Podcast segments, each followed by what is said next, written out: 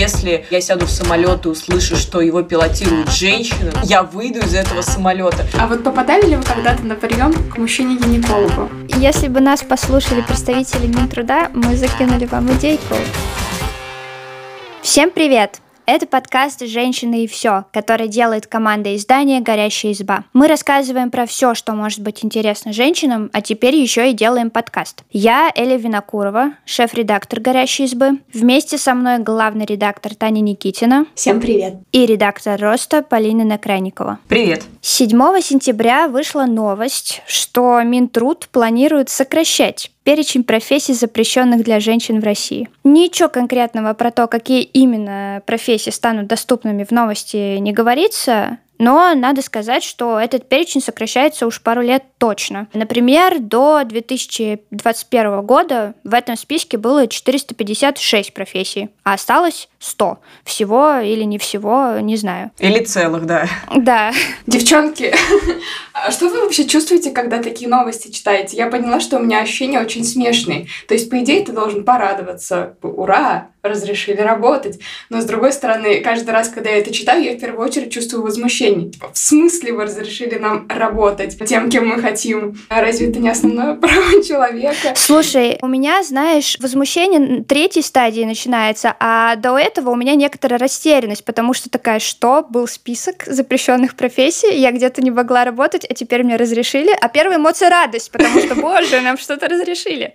Вот так у меня. Да, соглашусь. Слушайте, ну мы над этими списками, конечно, изгалялись уже всячески в нашей редакции. У нас даже тест есть, э, кем могут работать женщины в России, а кем нет. Мы оставим его и другие тексты, которые будем упоминать в выпуске, в описании. Вот ты, Полина, угадаешь, могут ли женщины быть машинистками электропоездов? Ну, это я угадаю, потому что у нас, кажется, был такой текст на сайте. Ну, отвечай. Ну, могут быть. Да, ты угадала, но это должна была сказать не я. Ой, я могу, кстати, встречный вопрос задать.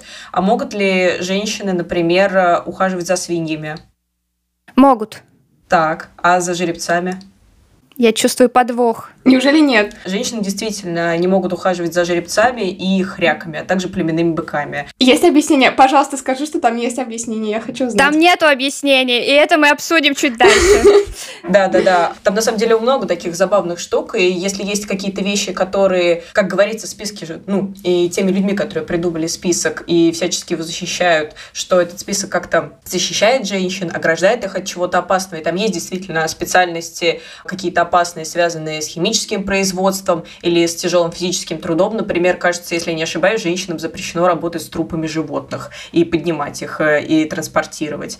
Но при этом есть э, абсолютно необъяснимые для меня какие-то э, специальности, при этом, что женщины работают с другими животными, которые могут быть не менее там опасные, крупногабаритные и тяжелые в характере. Интересно, а дрессировщицами в цирке можно быть с крупными а, животными? Если ты не дрессируешь хряка или жеребца, то, думаю, все в порядке.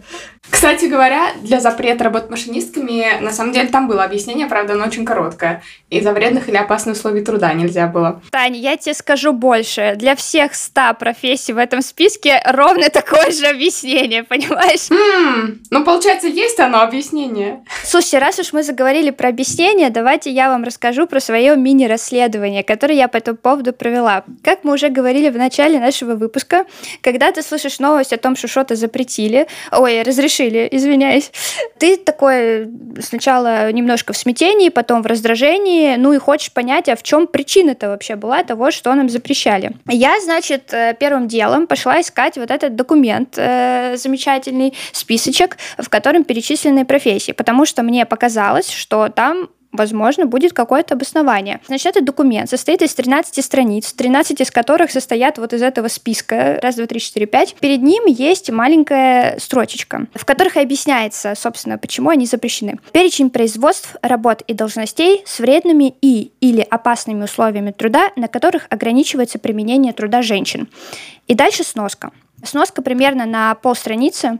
Я не буду вам ее зачитывать всю, но зачитаю первые три строчки, чтобы вы поняли, насколько все тяжело. Итак, Действие настоящего перечня распространяется на женщин, условия труда которых отнесены к вредному и или опасному классу условий труда по результату специальной оценки условий труда, проводимой в соответствии с методикой проведения социальной оценки условий труда. Итак, еще где-то три абзаца. Извините, у меня на секунду отключилось мышление. Да, то есть как бы стало понятно, что в этом документе особо ничего не сказано про то, на каких э, условиях составляются эти условия для э, работы женщин. Но там есть ссылка на федеральный закон, который называется «О специальной оценке условий труда». Я полезла туда, он очень-очень большой, но там есть такая вот любопытная статья номер 7, которая называется «Применение результатов проведения специальной оценки условий труда». Ну, в общем, кажется, что именно эта статья регламентирует появление запрещенного списка для женщин. И на самом деле эта статья очень клевая, потому что в ней объясняется, зачем вообще нужны эти оценки. Они нужны для того, чтобы улучшать условия труда работников, они нужны для того, чтобы предупреждать их о возможном риске, для их здоровья, давать им какие-то средства индивидуальной защиты, контролировать их состояние. Ну, в общем, такой очень протекционистская статья, которая должна помогать людям получать меньше зла, от э, работы, которая потенциально может привести вам вред. Там ничего не сказано про то, что это должно быть запрещаться женщинам.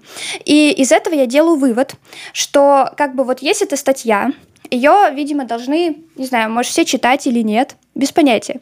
Ну, в общем, типа по этой статье мужчинам как бы их просто нужно предупредить о том, что есть работа, которая может нанести вред их увечью, а женщины, они как бы могут этого не понять. И чтобы вот они такие непонимающие сами туда не перлись, мы давайте составим еще список запрещенных профессий, чтобы они уж точно туда не попали. И это кажется немножко несправедливо. А что вы думаете по этому поводу? Ну, я согласна с тем, что это довольно несправедливо, потому что мне это напоминает, знаете, такие ограничения, которые часто в сторону детей применяют. Но если какие-то ограничения в сторону детей, кажется, объясняются тем, что маленький человек не всегда может принять какое-то взвешенное решение и там с точки зрения государства не считаться достаточно зрелым, то женщина в каких-то этих решениях не становится достаточно зрелой для государства никогда. И никогда не может принять решение, а кем ей работать, водить ли ей электропоезд или нет. Ну, сейчас, слава богу, водить, но тем не менее. Ну, вообще непонятно, э, что кажется, что насчет женщин гораздо более широкая практика принимать какие-то решения за них.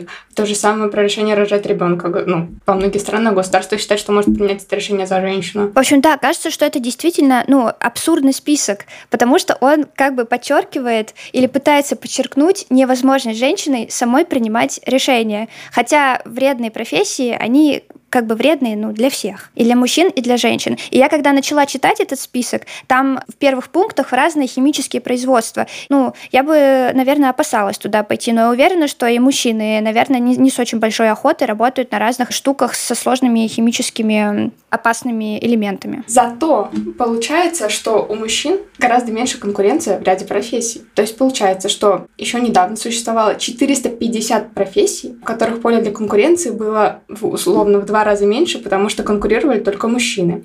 Это и места в вузах, это и места рабочие. А получается, что нужно прикладывать меньше усилий, потому что в целом меньше кандидатов из-за того, что выборка меньше. Слушай, ну, честно говоря, там довольно много профессий, за которые ты не то чтобы захотела бы сильно конкурировать, но, на мой взгляд, потому что это очень какой-то тяжелый труд. А мне кажется, что эта штука работает, возможно, в обе стороны. То есть, получается, если у тебя конкуренции меньше, то ты будешь прикладывать меньше усилий, и в то же время работодателю нужно предлагать меньшую зарплату для того, чтобы ты туда пошел. И э, как раз поэтому, например, труд, который мы считаем низкоквалифицированным и некачественным, таким и остается заниматься, потому что не нужно прилагать усилий для того, чтобы на такую работу попасть и чтобы туда людей привлечь. А мне вот интересно было бы рассуждать, по каким основаниям были запрещены те или иные профессии. Например, та же машинистка или помощница машиниста. Когда мы говорим о машинистке, то имеется в виду и электропоезда, то есть электрички наземные, и, например, метро. Вот про электропоезда я вообще ничего не понимаю. Мне кажется, это абсурдно. А вот метро, допустим, есть хоть какие-то какие основания. Например, это под землей. Там, наверное, что-то не так с давлением, там мало солнечного света и так далее. Но в то же время существует профессия стюардессы, которые летают на самолетах, где кажется, что вреда для здоровья, ну... Но они же не под землей, так что все окей. Э, да, э, но они в, в нескольких тысячах над землей, и поэтому законы э, логики на них не распространяются. Вот. А еще интересное наблюдение: стюардессы в основном женщины. Есть мужчины, но кажется их меньше. Кстати, в последнее время я гораздо чаще замечаю мужчин. Хотя, когда я была маленькая, я думала, что это профессия называется всегда стюардесса, потому что там всегда работают женщины.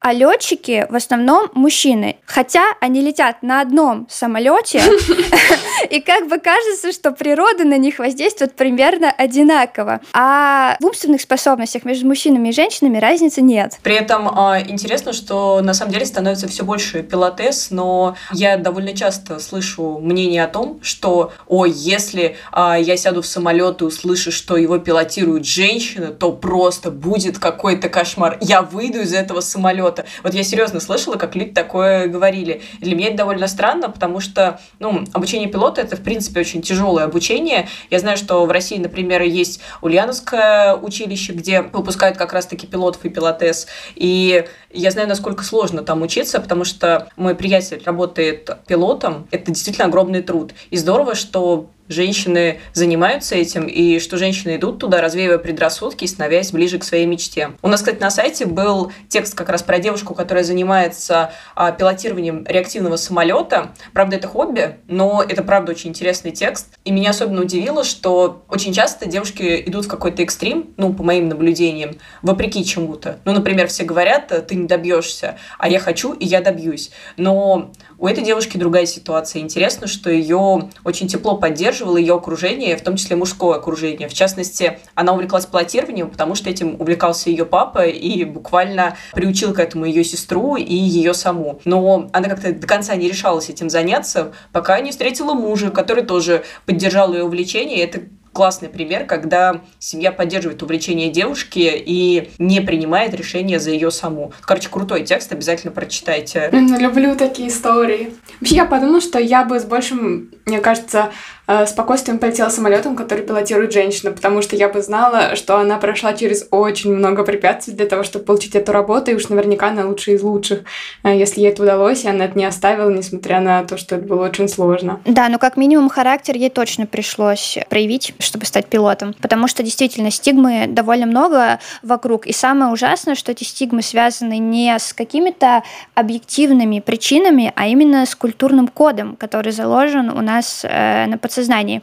И жаль, что он мешает людям воспринимать э, действительность более какой-то многогранной, чем она есть на самом деле. И круто на самом деле, что вот единственный способ девушкам пойти не по проторенной дорожке или один из немногих, это именно семья, в которой там кто-то, например, там мама или папа сами э, работают в какой-то не женской, там в кавычках больших профессии, и э, ребенок, видя этот пример, думает, что, о, да так можно было, и так идет. Идет и получает эту профессию. Вот, скажите, а у вас были примеры девушек, женщин, которые работают на каких-то неочевидных специальностях для женщин? Слушайте, вот честно, сейчас небольшую ремарку вставлю. Очень не люблю, когда говорит не женская профессия, когда говорят женская профессия или типичные и нетипичные для женщин профессии. Я прекрасно понимаю, что есть профессии, где действительно а, мало девушек. Например, мы делали текст про водительницу скорой помощи, тоже обязательно будет ссылка в описании на сайте. И когда мы искали героиню, то вот если вы посмотрите новости, то очень часто проводительницы скорой помощи рассказывают в ключе «единственная водительница скорой помощи в городе». И вот кажется, что в каждом городе вот по одной такой женщине есть и все. Но само вот это рассуждение о том, что есть женские и не женские профессии, немного раздражает. И зачастую женскими профессиями клеймятся какие-то не очень престижные, не очень оплачиваемые профессии. И это, конечно, расстраивает. А еще меня расстраивает с той точки зрения, что из-за того, что эти профессии стигматизируют, ну, туда действительно не идут кадры, действительно нет никакого вклада. Это то, о чем говорила Таня. Эта профессия так и остается где-то на дне, хотя могла бы быть в топе. Полина, а слушай, а вот в контексте этого разговора, как бы ты тогда лучше определяла назвала профессии, в которых женщин меньше. Как бы ты про них разговаривала? Ну вот, наверное, так бы и говорила. Ну, угу. потому что действительно их меньше, но потом будет и больше. А вот то, что касается твоего вопроса про девушек в профессии, где женщин меньше, мне довольно сложно об этом говорить, потому что большинство моих знакомых это программисты и программистки, и очень часто говорят о том, что в IT мало девушек, но я с этим не соглашусь, потому что в IT довольно много девушек. Поэтому нет, у меня таких знакомых нет. А может быть, есть у кого-то из вас, у тебя или самой? Кстати, про программисток в IT действительно был тоже такой стереотип, что в программировании не очень много девушек, но по работе в редакции, когда мы готовили там разные материалы про девушек из мира IT, мы тоже выяснили, что девушек на самом деле очень много, и текстов про них тоже уже очень много, поэтому э, можно уже говорить о том, что ну, девушки в программировании — это не миф, а вполне себе нормальное явление, и кажется, что это, кстати, хороший такой сегмент профессии, как пример того, что девушки тоже могут в нем классно работать, и это тоже становится постепенно нормой. Возможно, она распространится и на другие сферы работы. Я все пытаюсь вспомнить э, пример, который я видела, в котором э, женщина бы получила какую-то нестандартную профессию благодаря семье, и я не могу, но кажется, что тут может еще работать не только поддержка семьи, но и поддержка таких девчонок, которые тоже этого хотят. Э, я по этому поводу просто вспомнила текст, э, над которым мы работали с нашей авторкой Он как раз про машинистку электропоезда. И там такая интересная вещь, что когда мы слышим новости, что женщинам разрешили какую-то профессию, то это выглядит как будто как бы сверху разрешили. То есть подумали, например, там власти и решили разрешить. Вот. Но то, чего мы не видим, это какая работа на самом деле идет снизу. А, и что э, наша история, вот э, Елена Салтыковой, которая как раз героиня этого интервью, она как раз рассказывает, что оказывается, она вместе с другими девчонками, которые тоже хотели стать машинистками электропоездов уже довольно давно, около двух лет, писала во все инстанции, и они писали письма, они писали петиции, и они э, пытались это обсуждать публично, то, чтобы женщинам разрешили эту профессию, быть помощницей машинистка, машиниста и быть машинистками. Вот, и это произошло, и для нас звучит просто как новость об очередной инициативе, а для них это прям победа. Они к этому шли, это случилось, и это очень классно. Кстати, интересно еще действительно продолжить обсуждение вот этих путей входа в профессию, потому что, например, у нас есть история еще одной женщины-пожарницы. Она работает пожарницей-добровольцем, и раньше когда-то давно, э, будучи уже взрослой, она работала в департаменте Министерства культуры, кажется. Э, то есть занималась такой совершенно э, далекой от пожарной области деятельностью. Но в 2010 году у нас горели торфяники в России, и она начала заниматься гуманитарной помощью пострадавшим. Ее это так как-то вот втянула, она затем пошла на курсы добровольцев, пожарников. Ее, видимо, туда приняли, не посмотрев на то, что она женщина. Она их прошла, и дальше она стала помогать тушить пожары. При этом она официально не может работать пожарницей, поэтому она этим занимается в свои выходные и отпуска. А основная ее работа сейчас э, в авиалесохране. Она работает в пресс-службе и тоже летает на пожары и рассказывает про них, и делает про них репортажи. Вот. Еще интересно, что Анна говорит, что она вот, ну, никогда никогда не пыталась себя там как-то приравнивать к мужчинам по физической силе. Она, она говорит, ну я понимаю, что я их слабее, я объективно не могу выкорчевывать деревья на пожарах и там выкапывать траншеи, когда это нужно. Но говорит Анна. Зато у меня есть большой, например, опыт в тушении торфяных пожаров, а у моих коллег, с которыми я летаю, у некоторых может не быть такого опыта, зато есть опыт в тушении лесных пожаров. Вот мы так обмениваемся своими знаниями и помогаем друг другу. И мне кажется, это крутой пример ну, входа профессии, то, как в ней можно развиваться. Пусть она пока еще и официально не разрешена. Просто думаю о том, как человека, который в свои выходные готов летать тушить пожары, не берут на работу пожарником. Да, это правда. Кстати, вот интересно еще, по какому принципу сокращают этот список, потому что вот он каждый, последние годы, каждый год он там сокращается, иногда множко, иногда по чуть-чуть.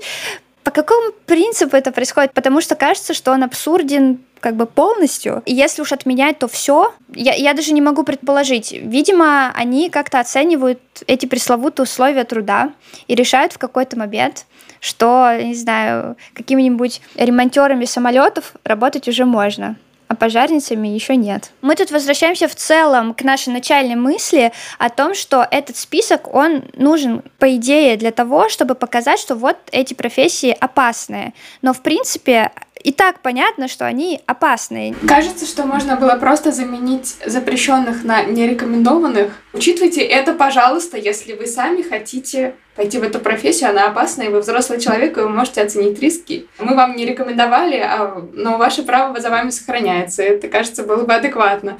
Если бы нас послушали представители Минтруда, мы закинули вам идейку. Возможно, она просто не приходила к вам в голову. Девчонки, а вот попадали ли вы когда-то на прием к мужчине-гинекологу? Посмотрим на эту проблему с другой стороны. Так, а с какой стороны конкретно ты собралась смотреть на проблему?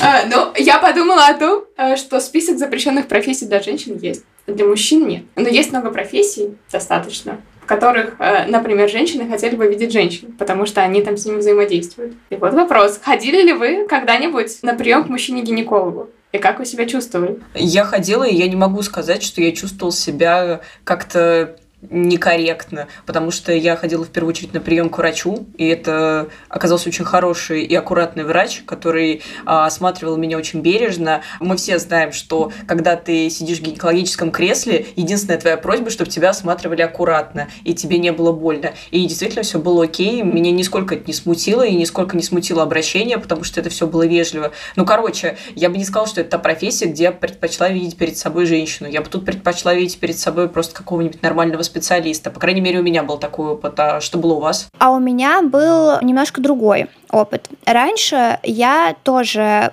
вообще не смотрела на пол врача, когда я иду лечиться. И я ходила на прием к врачу-гинекологу, к мужчине, и с ним тоже все было хорошо, никаких проблем. Но после этого я сталкивалась э, с некоторым насилием со стороны мужчин, в том числе с, с кэтколлингом, о котором мы говорили несколько выпусков назад.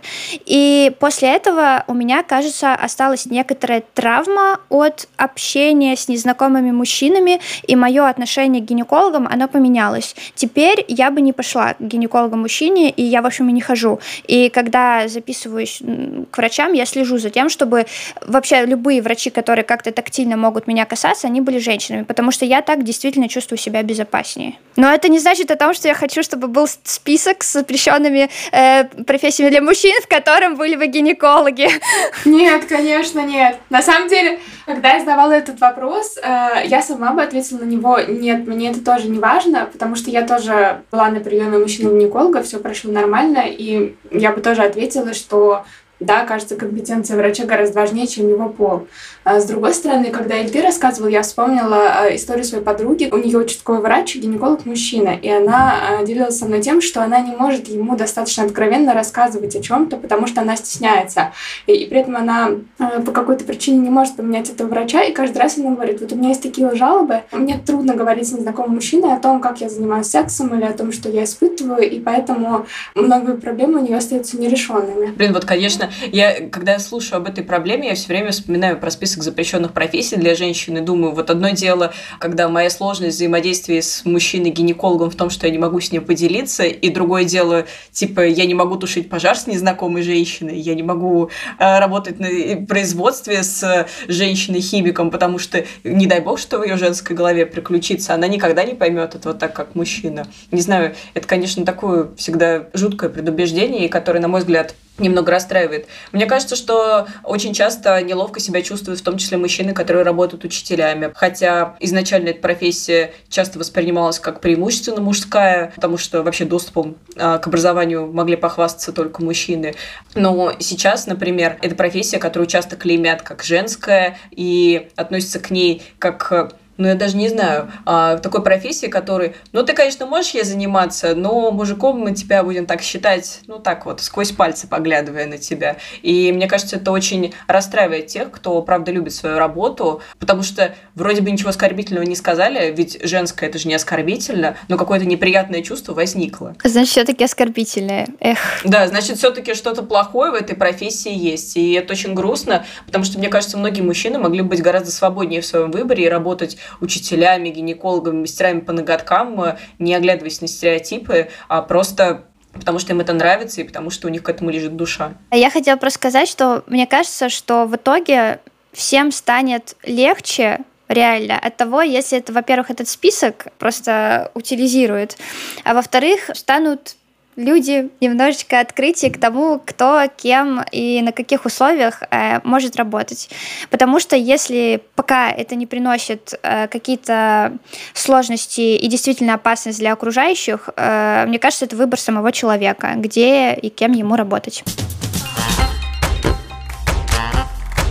Ну что, мы много чего сегодня обсуждали, а еще больше не обсудили. У нас есть довольно много действительно текстов про э, женщин, которые работают в профессиях, где их не очень много. У нас есть тексты про дальнобойщицу, про водительницу скорой, про, даже про крановщицу скоро выйдет.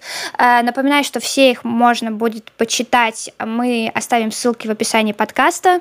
Э, если вам есть что рассказать по теме выпуска, ну, например, вы или ваши знакомые работают на якобы мужской работе, оставляйте свои комментарии в соцсетях.